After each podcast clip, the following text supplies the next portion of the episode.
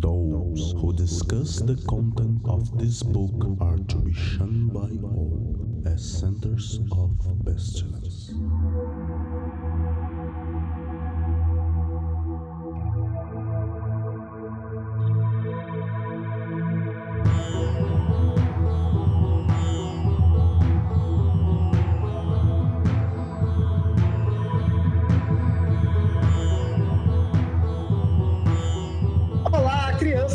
Está começando mais um Foco de Pestilência, o seu podcast sobre magia, iluminismo científico e outras esoterices.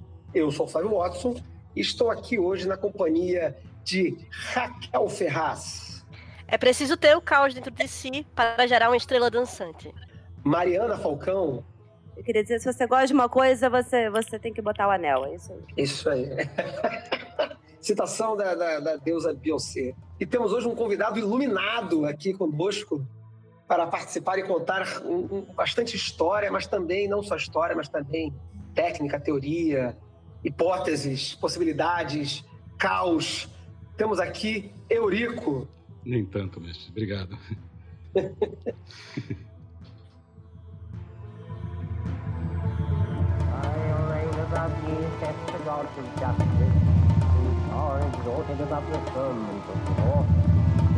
Set the sun is the sword and the moon. He measures your. O Foco de Pestilência é um projeto do CALEM, Colégio Adlux et Nox, uma moderna escola de ocultismo preocupada com a divulgação do iluminismo científico no século. XXI.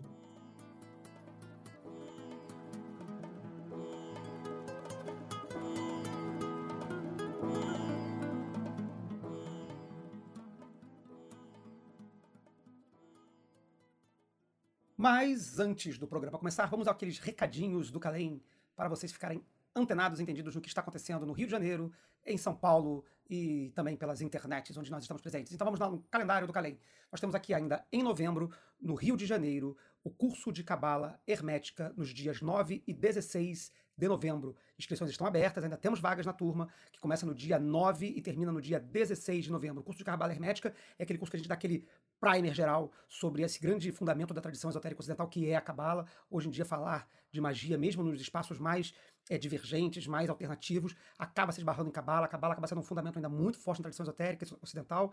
Então, esse é um curso que explora de forma prática, especialmente prática, o conteúdo essencial da Cabala esotérica. Então, a gente aprende rituais com fundamentos cabalísticos, a gente aprende práticas de meditação com fundamentos cabalísticos, aprende a raciocinar magicamente dentro do vocabulário cabalístico. É basicamente esse o nosso interesse principal e trazer para os alunos do curso essa prática, essa leitura e visão cabalística do mundo mágico. Então, nos dias 9 e 16 de novembro, Rio de Janeiro, curso de Cabala Hermética. As inscrições podem ser feitas diretamente lá no Eventbrite. O link está no nosso site, calem.org.br, ou no Facebook, também você encontra lá o evento do curso e você pode clicar lá em inscrição que vai te jogar para a página do Eventbrite. Você pode fazer lá a sua inscrição.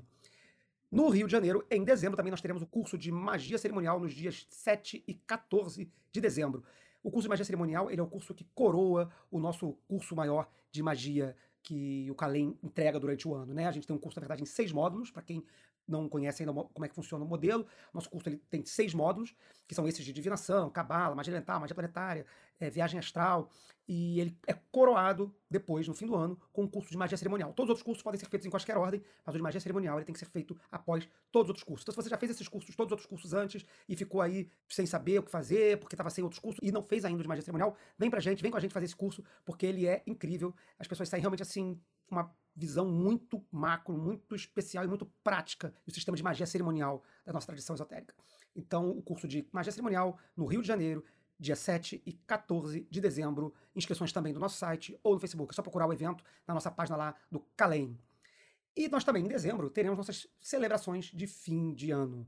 No dia 7 de dezembro, mesmo dia da primeira aula do curso de Cabala, nós teremos a nossa tradicional grande festa, a morte de Aleister Crowley. Essa festa é uma festa que a gente faz todo ano e é sempre muito legal. É uma festa que a gente faz uma reencenação do velório do Crowley. Então a gente pede para as pessoas virem caracterizadas com roupa de época, a gente faz um buffet e tal. E esse ano nós vamos ter um bônus, porque durante nosso evento nós não teremos apenas a festa e as conversas e tal. Nós também teremos um live action rolando no evento. Isso, exatamente. Se você é suficientemente nerd para entender o que eu tô falando, você já deve ter se arrepiado aí. Live action é aquele tipo de RPG, de jogo de representação que você faz ao vivo, com o personagem é, é, sendo interpretado não na mesa ou no computador, mas presencialmente, como se fosse um teatro de improviso. Então, cada participante do, do evento vai receber um personagem e a gente vai ter uma história sendo narrada ao longo da noite é, dentro desse contexto do velório do Alistair Crowley. Então vai ser um negócio muito bacana. Procurem se informar lá no evento. O evento já está aberto. Tá lá no Facebook, na página do Calem, ou também no site do Calem. Você procura lá, vê as informações e se inscreva. É, geralmente os eventos do Calem são abertos, gratuitos, mas esse evento tem um custo de apenas 55 reais para bancar o buffet e caracterização, decoração e tal. Mas 55 reais para um buffet que não vai ser miserinha, não. Vai ter comida, vai ter bebida, vai ter refrigerante, vai ter cerveja, vai ter um jantar bacana para todo mundo. Então isso está tudo incluído nesse preço de 55 reais e a diversão, e a noite, e a experiência.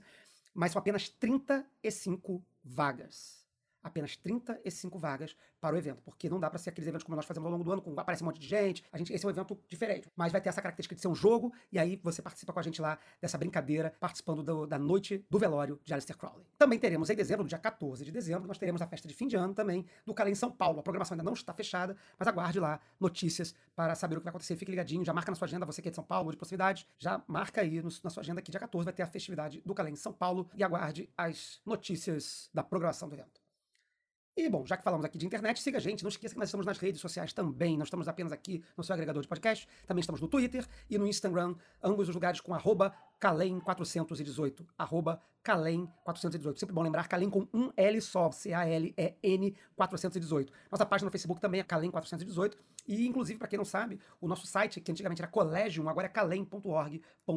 Fica mais fácil também de vocês acessarem. Então, siga a gente nas, nas nossas redes para ficar por dentro de todas as novidades, alterações de programação, surpresas, notícias, enfim, coisas que a gente está sempre aí colocando nas nossas redes. E também agora temos nosso momento Penumbra, nosso patrocinador do podcast Foco de Pestilência. E como você já deve ter escutado por aí, a Penumbra está reimprimindo Magic Visual, o aclamado e esgotadíssimo manual de xamanismo freestyle.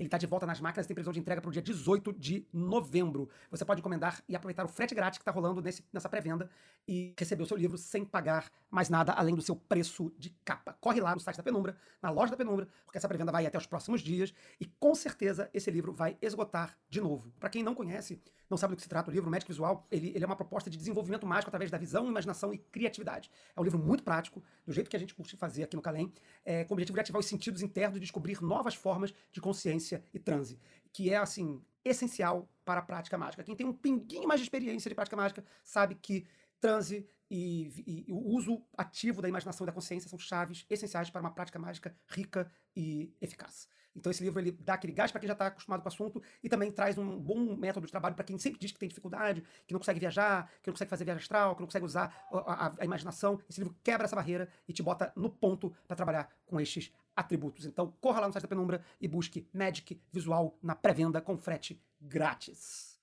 E para fechar nossos recadinhos, nossos tradicionais nomes das colaboradoras do Foco de Pestilência que apoiaram o podcast dentro dos níveis Patrulha da Verdadeira Vontade, Taça das Abominações e Coração Enroscado pela Serpente. Nossas patrocinadoras são Ademilson Ângelo Cabral, Adílio Jorge Marques, Adriano de Paula Soledad, Afrânio Marino Farias Medeiros Júnior, Agrolopolos, Álvaro José de Almeida Araújo, André Luiz Buranelli Vieira, André Moreira Coelho de Souza, Bernardo Malamut Hari Bagsink. Espero, sempre espero que eu tenha falado o seu nome certo. Se, por favor, eu estou falando errado, pode me corrigir, Bernardo, por favor. Desculpa aí.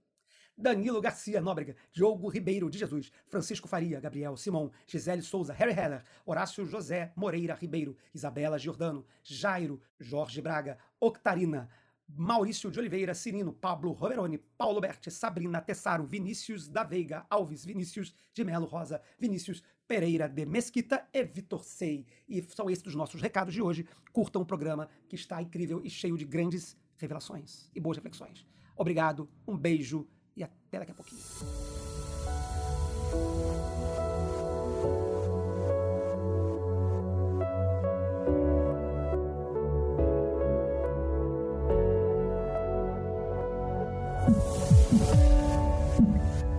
Bom, então, começando aqui o nosso programa de hoje, eu já vou abrir diretamente para dizer aqui, para que o próprio Eurico se apresente adequadamente, né? E diga quem ele é e por que, que ele acha que foi chamado para gravar conosco aqui hoje.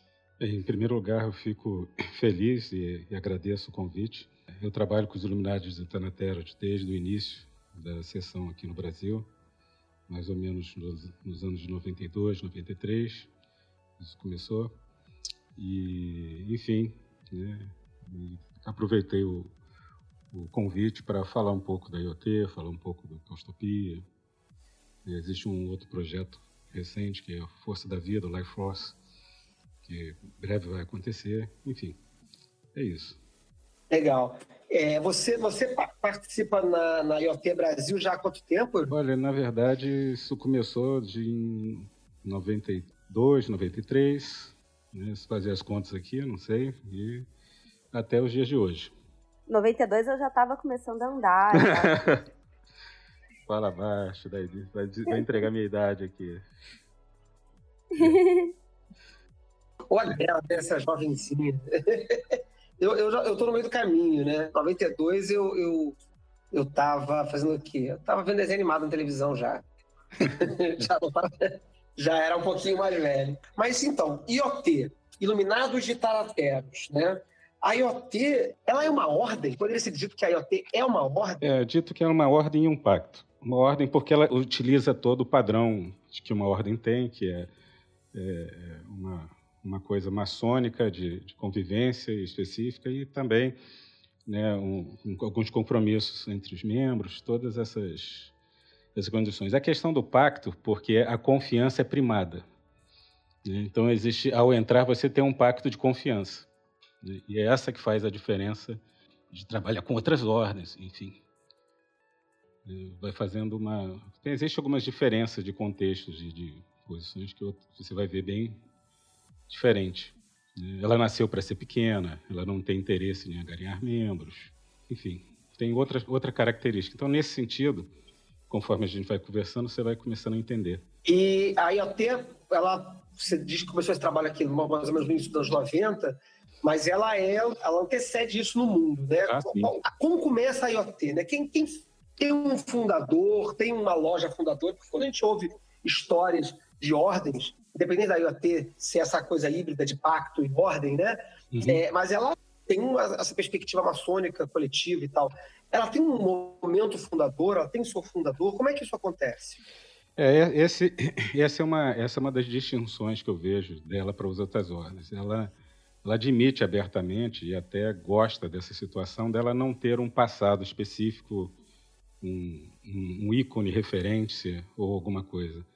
É, na verdade, ela passou de um grupo de, de europeus interessados em magia e bolaram um, um, sistema novo nos anos 80. Na época, a física quântica estava chegando, o efeito borboleta, os fractais estavam bombando, tudo isso faziam e eles eram pessoas que tinham ligações técnicas com a engenharia, alguns com arte, etc. E criaram uma estrutura do zero.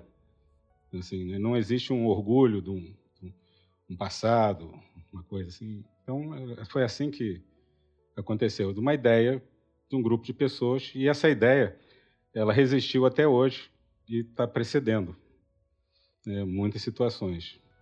É, esse grupo foi onde isso? É, na verdade, tem, existe, uma, existe um, uma historinha aqui num depósito abandonado de munições, etc. Né? Acho que é aí que você queria chegar. É, né? Essa história Começaram já. as histórias é, boas. É, essa história, na verdade, não é real, não é realística. Né? Ela foi uma. É meio startup um que começa em garagem. Foi uma né? coisa mais. é, é, sim, né? Pois é mas a história foi um pouco diferente. A OB tem alguns componentes que aconteceram, talvez não na ordem cronológica. Um furacão passou e tal. É, mas era, era, era onda do pessoal da época. Né? Mas, assim, é, é, talvez isso não é, não é um importante para. Né? Por exemplo, ninguém comenta né, até de como é que ela apareceu. Não é um, não é um, um assunto, por exemplo, corriqueiro. Né? Porque, na verdade, o, o, o, não existe um motivo de orgulhar-se de uma origem, por exemplo, nesse caso. Teria a ver com essa própria ideia do caos ser uma coisa é, é imanente, assim, está na, na, humanidade, está no mundo o tempo todo, então não teria sentido uma, uma irmandade, é, a história ter um, exatamente um princípio tão fundador. Eu fiquei pensando nisso agora, né? Porque é, o, o Caustopia, ele fala muito nesse início dele de como o caos ele é uma coisa que, que permeia a natureza inteira, né? Se, se eu entendi corretamente, né? E, de certa forma, a natureza também não tem início definido, né? Então, isso me parece ressoar legal, ficar bonito com a própria ideia da, da, da instituição, ou enfim, do pacto, é, não ter o seu princípio sedimentado assim, com o mito fundador, assim, tão importante. Quer dizer, até tem, mas que não seja tão importante. Você acha que tem a ver? É, eu acho que a ideia que eu imagino é o seguinte: o contexto nos anos 80, quando isso aconteceu, é, é, a área da física quântica ela bombava e, e eram pessoas voltadas a uma elite mais ou menos intelectual da época. Então, era muito interessante o, o caos dessa época, era o, o caos do, do, do da estrutura do efeito borboleta, vários livros vêm, sendo editados dessa forma. Infelizmente, assim como como Telemann, né, o caos ele facilmente ele é mal interpretado. Você você olha para o conceito da desordem e do, do, você tem a sua desordem interna, etc. E você se afiniza isso. Muito parecido com com a estrutura de Perlman. Algumas pessoas são atraídas para o empreendimento porque tem uma frase de chave que você vai atrás dela porque você tem algumas coisas internas. Só que em magia, é, é, o, o, as pessoas interessadas em magia, você vai perceber no, no livro no, do David Leary, aí no início, elas estão interessadas, na verdade, no controle, não no descontrole. Né? O magista ele deseja controlar. Né? Né? O, esse descontrole, essa estrutura do caos, é, o que eu achei muito interessante no início do livro do David, que ele chega e fala que o mago ele deseja o controle, mas boa parte das pessoas, ou todo mundo, no sentido freudiano da, de tudo, você deseja o prazer. E o prazer não é da ordem do controle. Você não tem prazer é, é controladamente. O prazer é da forma do. E ele ataca essas questões bem no início, que é muito interessante. Né? Você, você deseja o controle como um mago da situação, como todo ser humano, para obter alguma situação de prazer que você, ao executar o prazer, você não utiliza o controle mais. Você, você deseja... É bem interessante, é, de alguma maneira ou de outra. Né? Assim, até mesmo quando, quando você conscientemente deseja um aumento consciencial, é para te aliviar de algumas condições que hoje você não está satisfeito né? Ou, uhum. né? Assim, então, na verdade, de alguma maneira, quando você ainda com a mente dual, você busca uma gratificação. E essa gratificação que, que todo mundo busca, de alguma maneira ou outra, né? É, que o mago, de alguma maneira, busca, de, uma, de certa forma, ela passa por essa ordem de descontrole. Né? O gozo, no sentido freudiano, ele não é controlado, ele é mais catártico, ele é... Sim, né? livre de né, catártico, por que não? Né? E por isso que o Caustopia traz nesse título magia e êxtase, né? Seria essa, a, o, o, link que faz aí do, do êxtase. É, entre, entre outras coisas, né? Assim, se você imagina isso em 98, né, pra, se, pra, se hoje é muito interessante, você imagina eu lendo isso em 96. Uhum, né? Uhum. Assim, né? Uma, o, o, autor ele já chega dizendo que, no, é curioso, ele fala assim, olha, no ano 2000 Todo mundo acha que o planeta vai mudar, vai melhorar muita coisa, mas não vai acontecer nada, hein, gente? Eu lembro do boom do milênio tal. Uhum. Ele já, já cantou a pinta. Ó, né, não vai rolar nada não, meu irmão. Deixa isso Tudo continuar na mesma, ou, ou enfim, nas, nas, suas mudanças normais. A gente está falando muito do Caustopia aqui, quer dizer, muito não, né? Mas a gente está citando ele bastante. Mas uhum. ele tem um antecessor que seria o Libernu, correto não? É, na verdade, na verdade o Libernu né? Ele já é uma, ele já é um, um livro do Carroll para uma outra, para uma outra referência específica. Ele né, opera já de uma outra, uma outra relação completamente diferente. E, inclusive são o, o Liber News e o Liber Psychonauts, eles são livros extremamente ligados com a organização. Quer dizer, já foram, né? Hoje não são mais. Porque, assim, a, a, a, desculpa, quem falou?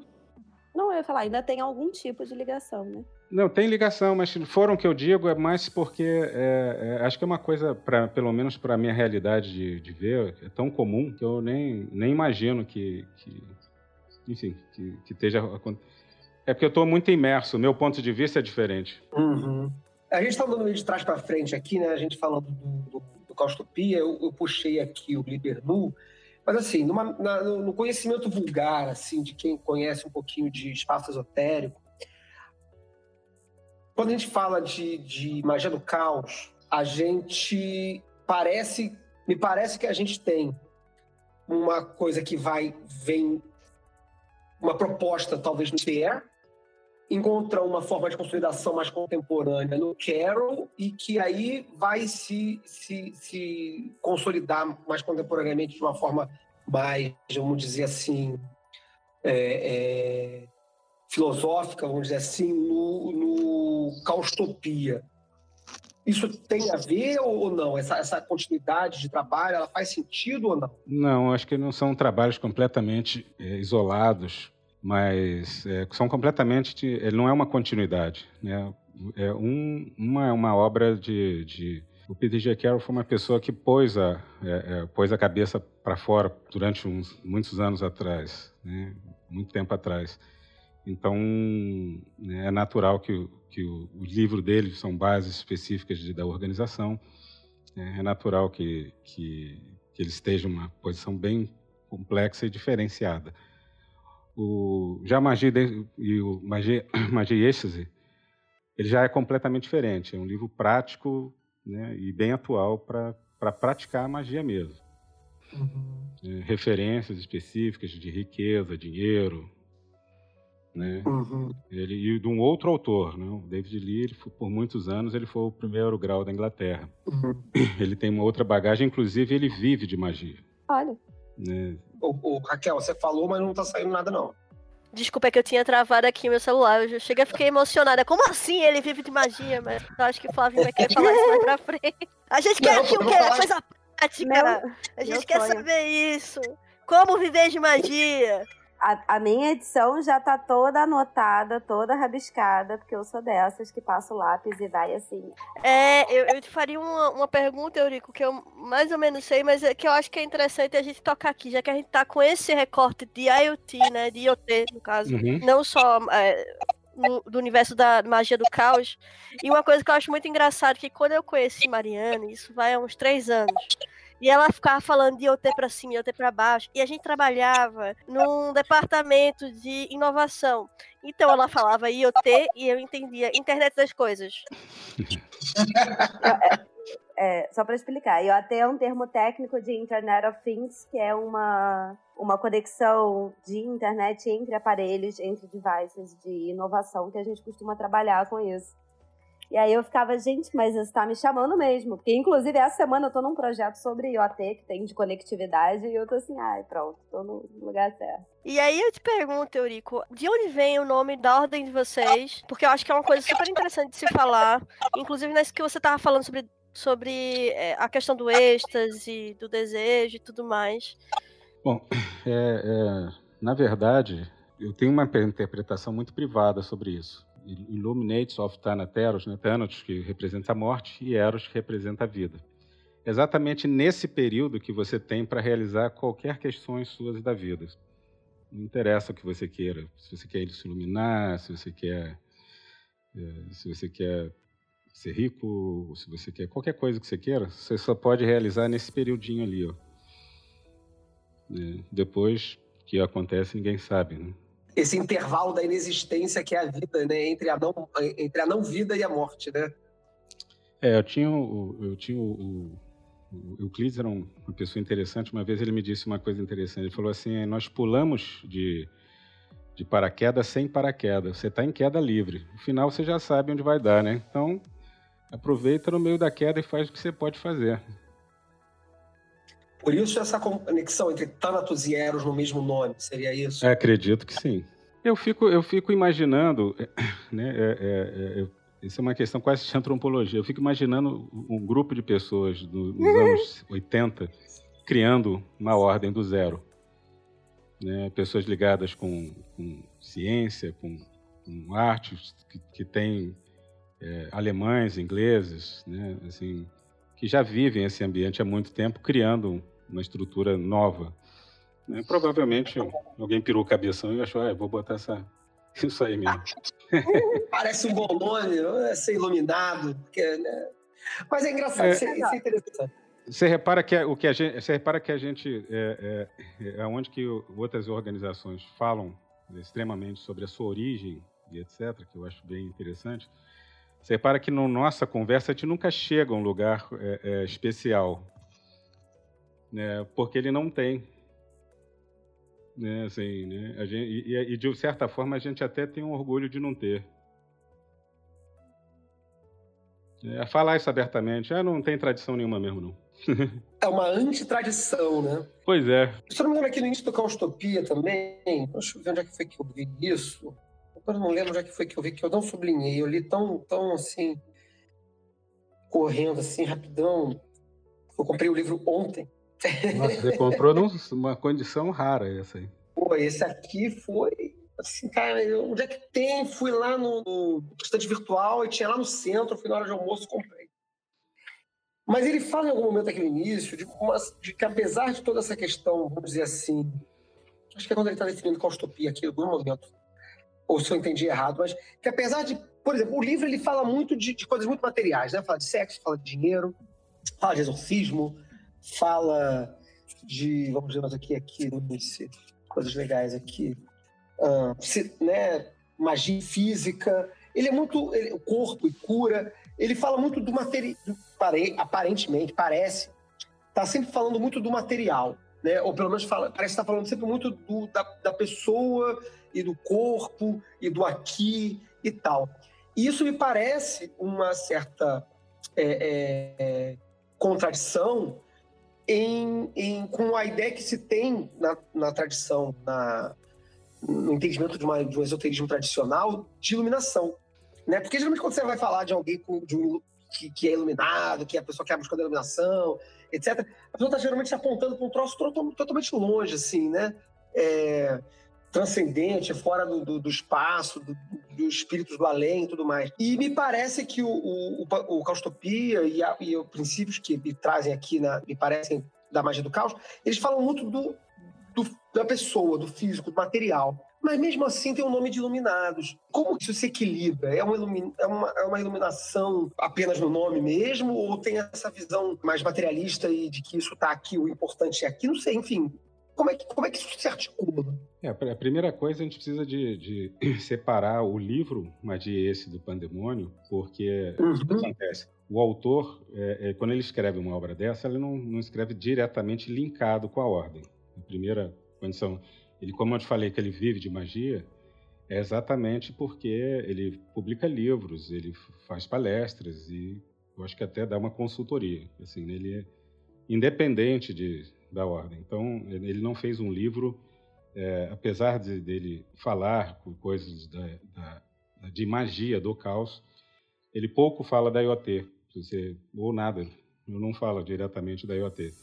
É um livro de magia, solto, mas tem vínculo porque é um, um grande atuante da, da magia do caos. Já, já essa questão da iluminação achei bem interessante. É, primeiro que o, eu acho que numa existência é, é, você até desejar melhorar a si mesmo né, é uma coisa legal. Mas se, se, a gente começar a pensar em iluminação, de repente acende uma grande lâmpada em cima de você. Porque a gente, nós estamos falando sobre um estado consciencial que você desconhece. É muito difícil você desejar uma coisa que você não conhece. Guardadas as devidas proporções, é como você tentar explicar para um alienígena qual é o gosto de morango você pode falar azedo, tal, mas não tem como você dizer. Então, desejar a iluminação, eu acho que não é um, um partido diretamente legal, por exemplo. Né? É, o aumento consciencial dentro do, do processo, eu gosto muito do, dos termos hindus que diz que o mundo é uma ilusão, mas é, é da ilusão que você é, melhora a si mesmo. Né? Ou seja, é através do ensaio-erro né, da sua vida e etc., É, uma vez eu li em algum lugar que né, tanto os japoneses estão errados, os hindus estão errados. É, parece que os hindus eles meditam o tempo todo e sem a, sem a prática diária você não consegue levar a algum lugar nenhum. Os japoneses acreditaram que a iluminação é súbita e ela pode acontecer com qualquer a qualquer momento. É, e não é, eles pararam de estar meditando tanto. Isso é um ponto que eu já vi em algum lugar. É, talvez é uma coisa tão complexa que não né, o próprio desejo por isso é muito complicado. Eu acho que melhorar a consciência seria a única hipótese viável. E você produzir a sua vida com ensaio e erros, você está nesse caminho. Eu acho. Maravilha. Eu acho. Não, eu, eu tô achando super interessante essa visão, essa definição, justamente porque quando a gente tem um, um alvo ou um desejo em que a gente já define e põe numa caixinha, a gente exclui todas as possibilidades outras de disso acontecer de outra forma, né? Então, a partir de um momento em que você busca uma iluminação em que você tem um senso estético sensorial do que seria uma iluminação pelo que os outros dizem, você define ela, né, e, e corta completamente a possibilidade disso ser outra coisa ou te acontecer de outra forma. Não vai ser surpresa, não vai, não vai ter surpresa, né? E, e, e, a surpresa seria uma forma de êxtase?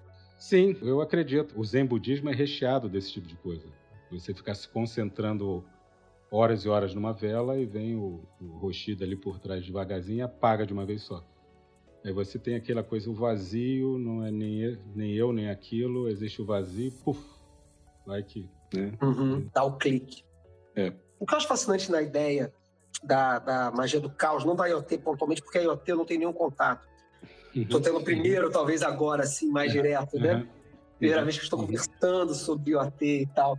Mas o que eu acho interessante da magia do caos, pontualmente, é essa forma dela tentar é, a, a, aproximar é, alguns conceitos que são muito é, espiritualizados, vamos dizer assim, místicos, talvez, com conceitos mais, mais materiais, né? E, então, essa, essa própria essa questão do, da iluminação é muito interessante. E uma das coisas que, que, que me chama a atenção quando eu leio algum livro que é parte dessa literatura é que a, o termo feitiçaria ele aparece com bastante destaque, enquanto em outros termos, enquanto outros tomos de, de, de, filosofia, prática mágica, esse termo chega a ser rejeitado, né? Mas me parece, se eu não me engano, o, o, o Libernudo, o Carroll, traz esse termo com algum destaque, e no, no Magia e Êxtase, no Pandemônio, também tem esse, esse termo, trazendo o que, que é essa feitiçaria dentro do contexto da magia do caos em, em, amplo espectro e de repente na IoT em espectro mais, mais curto? É, na verdade, é, primeira coisa, eu acho que não, não existe uma definição. Né, é, é, eu acho que isso é uma graduação de, de Acho que feitiçaria, no caso que você está falando aí, é quando você vai observar, por exemplo, se você enterra uma moedinha num vaso e, e ali isso é feitiçaria. Se você tem uma coisa mais, é, faz um sigilo, isso é magia. É uma distinção nocional. Assim, eu, eu por exemplo, a primeira, primeira coisa que eu queria dizer é que eu não gosto desse termo magia do caos. Ah, ótimo. Uma coisa privada minha, porque é, se vocês falar que quando o Crowley, se o Crowley, vamos supor, o Crowley misturou é, é, magia sexual com Goécia ou, ou, alguma outra coisa, então ele era um mago do caos nessa época, já era e não sabia? É, eu, eu, eu, já, eu, já, eu já fiz essa então, provocação uma vez. Então é, é complicado isso, né? É complicado, né? Esse termo, assim, né? Essas distinções de, de Inclusive, esse livro, o novo livro do David Lee, ele, ele, ele começou a, mexer com esses paradigmas de, de graduações, por exemplo, se você é mente e corpo. Na verdade, não é um, é um todo indo, né? Se, se magia, se, se, o ato de, se qualquer coisa que você se desloca em tempo e espaço é um ato de magia, já começa a ficar um pouco é, essa distinção é, é meramente intelectual. Se você está fazendo uma coisa mais física, uma coisa mais é, mental. Uhum. Isso é uma necessidade muito mais nossa de segmentar as coisas para poder entender passo a passo, rotular. É, rotular, categorizar no final das contas, a experiência ela, ela, é mais importante do que o nome que ela vai ter. Né? E me lembra muito até a questão do Kia, né? Quanto mais você define, menos você está próximo. Uhum. Você tocou num ponto bem interessante. É, assim, né? é, é, esse é o sentido que a IoT ela é muito focada na, no mundo prático. Né? É, toda, é, todo esse tempo que se consome, por exemplo, de é, hoje em dia a informação ela já está já passou para todos os lugares, a internet. Essa é uma característica que do novo é um. Né? A informação está em todo lugar. Você não precisa, você não pode dizer mais que existe uma, uma coisa absoluta que leva a algum lugar. Essa é a característica de, do excesso de informações. Agora, o que que você, como é que você se adequa a isso nesse momento é que faz a diferença. Mundo prático, vamos dizer. Muito né? Uhum. O gasto de tempo com a teoria ele é necessário simplesmente para dar uma forma. Até porque, pe pegando por esse gancho, né, quando a gente fala do tipo, ah, a, a, gente acaba fazendo a separação de mente e corpo para segmentar e entender de uma forma, mas é quase que a separação do, da espiritualidade com o mundo material, né? Que foi a pergunta que você fez do tipo, o livro foca bastante em, em é, atingir objetivos materiais, mas não sei, não, não existe essa separação categórica, né? Tagueada. Uma coisa é material, outra coisa é espiritual, uma coisa é mental, outra coisa. A gente faz dessa forma tradicionalmente porque ficou mais fácil de entender em algum momento.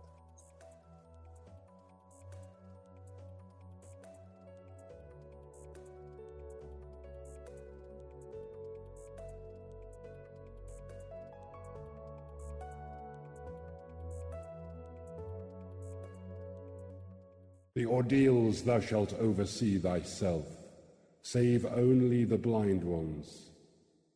Refuse none, but thou shalt know, and destroy the traitors. I am Ra Hor Kuit, and I am powerful to protect my servant. Success is thy proof. Argue not, convert not, talk not overmuch. Them that seek to entrap thee, to overthrow thee, them attack without pity or quarter, and destroy them utterly. Swift as a trodden serpent, turn and strike. Be thou yet deadlier than he. Drag down their souls to awful torment, laugh at their fear, spit upon them,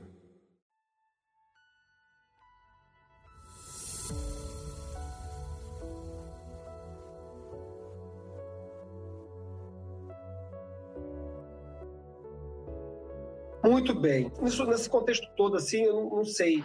O, a magia do caos, que já aparecemos aqui, que já, já não é o nome já que, que tá, tá valendo tudo isso aí na, na, no discurso, qual seria, então, essa, já que a palavra magia do caos não, não, não é uma palavra que te agrada tanto, Eurico, o que você define como método ou como trabalho mágico distinto da IoT? O que, que a IoT faz que é distinto da IoT das outras sociedades, das outras ordens esotéricas? O meu conceito particular de magia é que não existe uma distinção entre o sagrado e o profano. A gente vive num ambiente mágico onde todo ato de realização e acontecimento já é um ato mágico. E seguindo a sua pergunta, o que distingue o IAT de outras ordens, basicamente é o entendimento que a crença é uma ferramenta utilizável e substituível e que há liberdade para o uso de qualquer paradigma.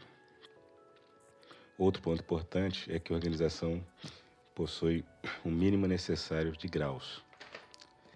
Dessa maneira, o avanço de graus significa maior responsabilidade de trabalho.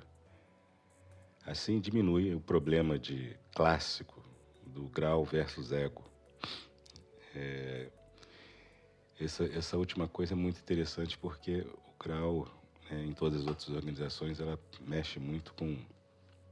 As pessoas querem avançar o grau, etc. Aqui é um grau sinônimo de problema e, e trabalho. Então, isso né, é, minimiza bastante essa questão de desejar o grau.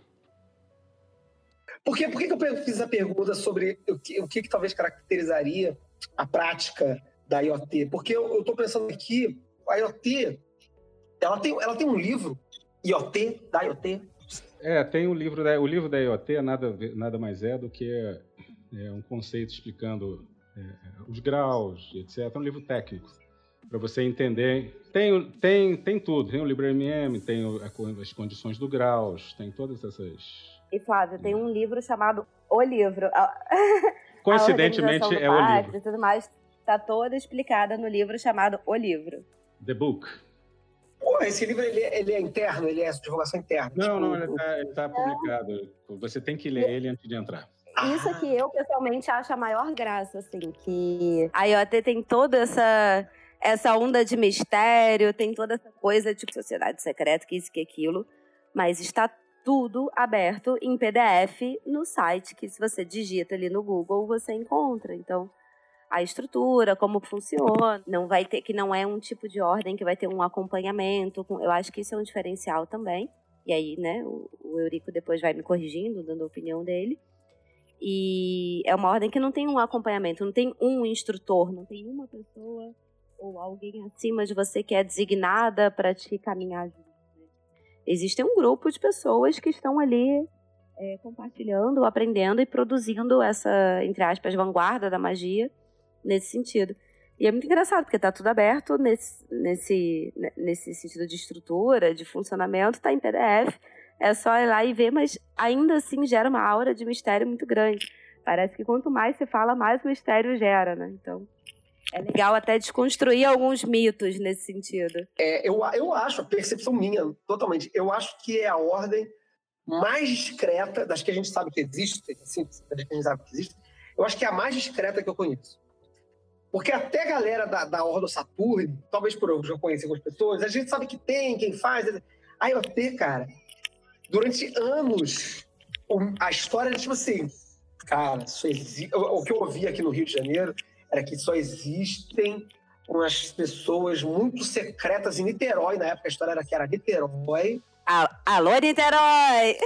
Alô, Niterói! Quero mandar um beijo para Niterói aqui. É, nada contra Niterói, pelo contrário, mas só lembrando que a gente nunca teve um templo em Niterói.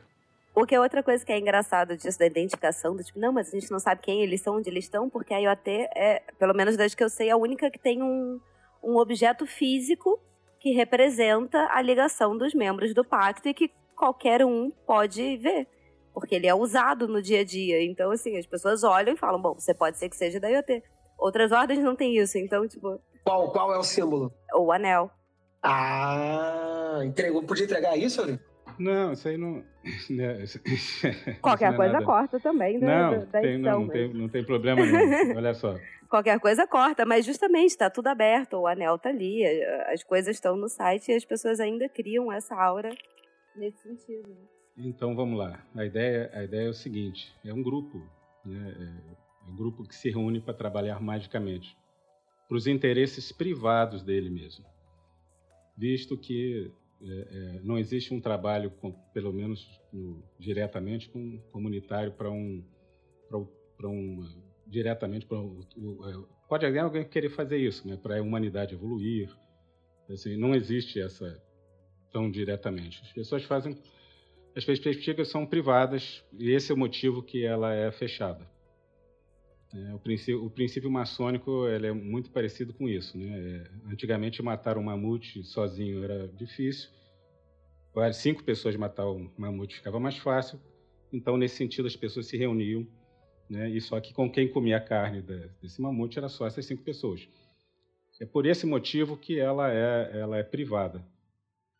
Né? Esse é o sentido dela ser, é, é, porque os negócios privados do pacto são negócios de todas as pessoas.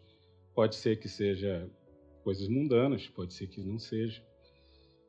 Né? Mas o, o interessante é que toda a parte técnica ela está ela tá disposta em livros, internet. Isso não é tão importante hoje em dia. Isso é uma característica bem que a gente já falou antes do novo E1. Você, o material não é mais importante. O difícil é você ter pessoas que realmente estejam interessadas em praticar e com uma coisa diferente, né? Assim, como você pode mesclar rituais, né? Você pode misturar todas as condições e depois finalizar como se aquilo nada tivesse acontecido. Você não precisa de ser, é, por exemplo, Eu posso gostar muito de um paradigma específico, sei lá, Egito, né? mas eu posso mesclar um grupo de pessoas outros paradigmas. O principal conceito, o mago, de certa forma, ele deseja a resultante final. Né? O que, que o mago medianamente quer? O sucesso é só prova porque ele quer algo objetivo final.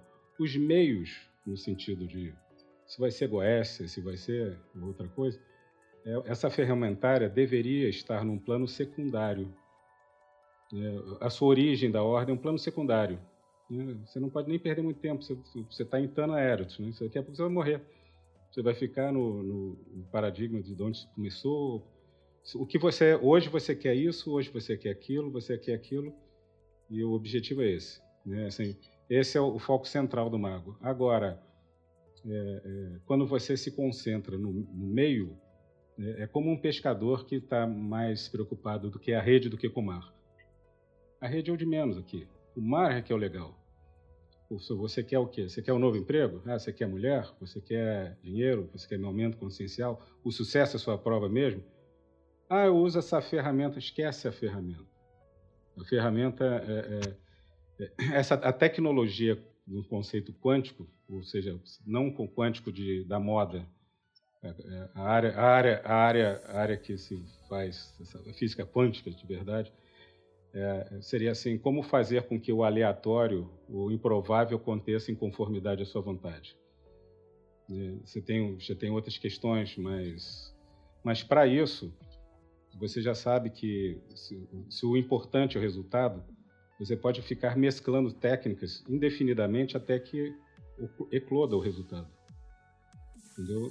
Tipo, você não precisa de estar vinculado, até porque essa ideia é uma, uma ideia um pouco avançada. Né? Assim, você pode usar qualquer sistema ao seu favor, sabendo que existe um conceito metafísico, psíquico no universo que ele transcende todos os sistemas. Porque a magia ela vem funcionando independente do sistema de tempos imemoriais até agora. Né? Ela está funcionando. O que está funcionando? São, são as técnicas ou, ou existe um, uma, uma, coisa metafísica atrás disso tudo? É como levantar a tábua e ver a fiação como ela funciona por baixo. Se você ver dessa maneira, você não precisa mais de outras, outras coisas específicas. Né? Ou você, você precisa delas como uma estrutura de dar forma. Como toda arte, você formaliza para depois você se soltar esquecendo. Muito bom. Eu, eu, achei muito legal essa perspectiva de, de. Achei isso maravilhoso. Tipo assim, tipo, magia vem funcionando desde sempre, e são muitos os métodos, muitas as ferramentas, muitas as teorias, muitas as coisas. Por que, que tem que ter uma? Não é nem, não é nem vou, vou, irei além. Olha só, é, é, tem muita gente orando para Cristo e, resolve, e resolvendo seus problemas de alguma maneira. Só que, curiosamente, tem muita gente orando para Buda e também resolvendo seus problemas. É, Aí eu te pergunto assim, olha só, talvez hoje nós temos um bilhão de católicos e talvez tenhamos 4 bilhões de budistas. Por quantidade, a verdade está no budismo. Né? A verdade está no budismo. Mas assim, os, nenhum dos dois desiste, porque de alguma maneira estão conseguindo algum resultado. Aí eu te pergunto, qual dos dois está certo? Ou será que nenhum dos dois está certo? Ou ninguém está certo e existe uma, vamos dizer assim, um, uma outra engrenagem oculta ali atrás que você não precisa disso. O que está funcionando é outra coisa. Uhum. Uhum. Muito bom. Muito legal. Você falou algumas vezes aí de alteração consciencial. Eu gostei muito dessa. Não sei se a palavra foi alteração, mas foi consciencial. Sim, exatamente. Alteração, é, consciencial. alteração consciencial. O que, que é essa alteração consciencial? Porque, assim, quando a gente fala dos objetivos dinheiro, mulher, saúde, etc. O homem. Não, não, não foi né? alteração, não foi aumento consciencial. Aumento, é. Não, deixa eu esquecer uma alteração, é um aumento. Né? Se, eu, se eu tenho uma consciência pequenininha, eu comentei e mudei. Mas, assim, quando a gente vai falando dessas coisas muito objetivas, né? Sexo, dinheiro, saúde, isso tudo a gente entende, né? Faz parte da nossa vida. Agora, o que, que é o aumento consciencial? O que seria esse objetivo? Olha, é, é, é complicado porque eu, eu trabalho. Complicado que é bom. Não, eu trabalho com a área de, de saúde mental. Então, assim, aumentar consciencialmente né, é, é, é um termo realmente abstrato. Mas assim, você tem, o, o reloginho disso é, é, a capacidade de você estar se apurrinhando, vamos dizer assim, né? Ou a capacidade de você estar, pelo o relógio básico, seria a capacidade de estar harmonizado, vamos dizer assim, né? Se você está se harmonizando, provavelmente você estará tendo um aumento do consenso. Você me falando isso dessa maneira é muito interessante, né? O, o me lembra de uma, uma passagem filosófica, né? Que dizem que eh, na Grécia né, foi dito que o sintoma da iluminação era a ausência de desejos e, consequentemente, as pessoas se abandonavam à matéria. E isso na Grécia propagou o tempo todo. Né? E tinha um filósofo que, quando se soube disso, que o sintoma da iluminação era a ausência de desejo, e se vestiu de mendigo e ficou numa praça. Dizem que Platão passou e falou assim, olhando para os buracos do cara, falou, por dentro desses buracos eu só vejo ego. Né? É, é uma coisa interessante você desejar a, a, a uma coisa que você é tão subjetiva, que é o, o... e existe um emendando essa essa coisa toda que nós estamos falando, é, é, às vezes é necessário você é, passar por muitas coisas. O, o Krishna, salvo engano, ele tem uma umas passagens que ele diz que o mundo é maia, que o mundo é uma ilusão, Uhum. Mas a Maia é Marra Lila, que Marra é grande Lila é jogo, brincadeira. Né? Tradução, é, o mundo é uma ilusão, mas são através das ilusões que você chega à compreensão do jogo de Deus. Né? Então, na verdade, quando você está, quando você está, vamos supor, ah, eu quero uma coisa extremamente material, e você vai, vamos supor, ah, eu quero uma namorada nova. Ao conseguir essa namorada nova, você tem um jogo de consequências né, de que tudo está dando jogo, jogos psíquicos, que você toma bastante troletada, né? E no senso, o senso, no senso freudiano é uma coisa, no, o, você só, você só melhora através do na porrada, do desamparo. Se você tiver uhum. você não tem. Quando você tem adversidade, você é impelido para mudar. Né? Então, quando você deseja alguma coisa, é por isso que na China tem aquele ditado: cuidado com o que você quer, que você pode conseguir. Aquilo que você consegue vem com, vem com todos os problemas, né? E isso é, isso é evolução, né? né? Bem... Eu, esse ano eu, eu aprendi uma coisa que eu não sabia. O Gabriel, nosso, nosso amigo e instrutor aqui do Calem, que me ensinou. Eu fui numa exposição de arte é, contemporânea, né, que é a Bienal de Veneza, e o tema desse ano era que você possa viver tempos interessantes. E eu achei aquilo incrível, não sei o que, troquei com ele a foto. Ele falou: então, mas isso era uma maldição na China. Porque quando você diz tempos interessantes, você está prevendo que você tenha que ter tensão o suficiente para que aquilo te gere alguma mudança. Você não pode ter algo interessante ou, ou, algo a ser construído se você não tem essa tensão, não tem esse conflito. Muito bom. Muito bom. Raquelzinha, você sumiu e voltou. Melhorou agora? Perfeito. Não é que eu estava resolvendo problemas, problemas de produção, mas já estou de volta, gente. Diz aí, Raquelzinha, fala, fala, faz uma pergunta aí você agora que você chegou do, do, do, do éter aí. Eu sou a Fordames, né, do rolê, eu sou a pessoa que menos tem uma vivência esotérica de, de uma forma estruturada e tal, e que menos conhece ordens, né. E aí eu fico é, me perguntando sobre, sobre a ordem mesmo, assim, qual é o grande rolê da, da IoT, assim, qual é o, o treinamento que se faz, qual é a diferença da, da IoT para a. Que eu acho que é uma pergunta interessante para quem está se envolver em alguma ordem, ou querendo entender se IoT, por exemplo, é um rolê para essa pessoa. Rapidinho, antes de, do Eurico responder, eu fiz uma pergunta, quando você não estava, eu fiz uma pergunta bem parecida, só que sobre outra perspectiva. Só vou dar um, um, uhum. acerto para não, não ficar claro. é, é, repetido. Enviesado. A pergunta que eu fiz sobre a diferença da HT para o mundo, assim, para as outras ordens, foi uma pergunta muito genérica que acho que o Eurico respondeu muito bem, sobre a perspectiva mais, assim, vamos dizer, perspectiva da ordem mesmo, perspectiva. Eu acho que a sua pergunta ela está trazendo uma perspectiva mais prática, né? Qual, qual é, é, seria isso? A prática mágica da IoT, que a IoT ela agrega muita coisa, né, Eurico? Ela traz as coisas mais acho que ainda podemos ver uma coisinha mais do, do, da, da praxis, né? Pra, até para a pessoa saber se se identifica ou não, né? Ok, só para fazer esse parêntese aqui, para a gente não ficar repetindo o tema. Eu pesquisei bastante sobre todos, não todos os tipos, mas as, ordens que estavam mais próximas nesse sentido. Quando eu senti uma necessidade de estar em grupo. E conversei muito com membros, principalmente da ACES, que é mais o meu universo, são as pessoas que me relaciono mais, e com amigos que eram da IoT. E, e na época, para mim, ficou muito claro é, a, a, abertura da IoT justamente no que o Eurico estava dizendo, no sentido de paradigma, né? É quase uma estética filosófica do, do, do sensorial, da experiência, em que aquilo está aberto a você trazer as suas referências sem, sem uma diminuição do que seja aquilo para sua prática mágica e em conjunto. Então, acho que isso, é, respondendo um pouco do que a Raquel estava perguntando, né? É, é, é, quase um meta-design no sentido em que você projeta o projeto, né? Você tá, tá ali muito mais preocupado com, com outras coisas do que propriamente a estrutura formal ou, ou o que, que é o certo e errado dentro do simbolismo daquele paradigma, né? E pelo menos no meu caso foi o que me atraiu mais. Esse tipo de liberdade. Então, na verdade, né, pela pergunta dela, o que, que acontece? Você, para você, fazendo aquela analogia do início que ela falou da diferença das ordens, etc., é, a IoT ela tem um, são seis meses de prática para a entrada. Por que isso?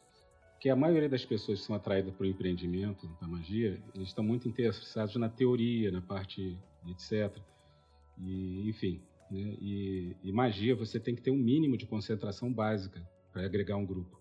Senão você não vai é, é, trabalhar alguma coisa. Então o LibreMM ele é, é como se ele, ele não, não foi feito para ser palatável mesmo. Né? Ele foi feito para você né, realmente sentir como é que funciona uma prática de yoga básica, que tem vários outros sistemas, mas se você executar aquilo de alguma maneira, se você de uma maneira séria, você vai ter alguma melhora interna. Se você não executar de uma maneira séria, não importa. Se você chegar a seis meses, você demonstra uma força de vontade qualquer e você já se distingue de uma maioria. Nesse sentido, logo depois a gente faz uma entrevista para as pessoas identificarem que tipo de pessoas você está lidando, né, se são muito malucos ou não, né, e você é convidado para entrar. É, na verdade, né, é um, um, a entrada é muito simples, só que ela passa pelo crivo básico de qualquer magista. Né. Qualquer magista que esteja interessado, ele tem que ter algum mínimo. Mesmo que não tenha concentração, no mínimo ele tem uma força de vontade de começar o um empreendimento e terminá-lo. Um foco, né? É, foco é uma coisa que realmente, assim, na, na, na A, pontualmente, a gente também tem um período de estudo e tudo mais, mas a A, ela, ela é, tem uma característica que era a onda do Crowley lá, que é essa característica muito intelectual, né? Então, o básico para você entrar na A é saber um monte de livro. Aí depois lá dentro você se vira com, com esse negócio de foco, concentração e tal. Pois é. Mas, mas e aí, pegando o gancho da pergunta da Raquelzinho, hum se eu não me engano, a, que eu saiba, né? A IoT ela tem esses. São cinco graus de, 5 a 1 um, re, regressivos, não é isso? Uh, Flávio, posso te interromper um minutinho? Claro. Oi, perdão. Agora Deixa sim. Só, é, interromper um minutinho para fazer, pra fazer uma. Uma observação aqui, justamente, né? Quando você comenta do tipo, o estudo do probacionista na A.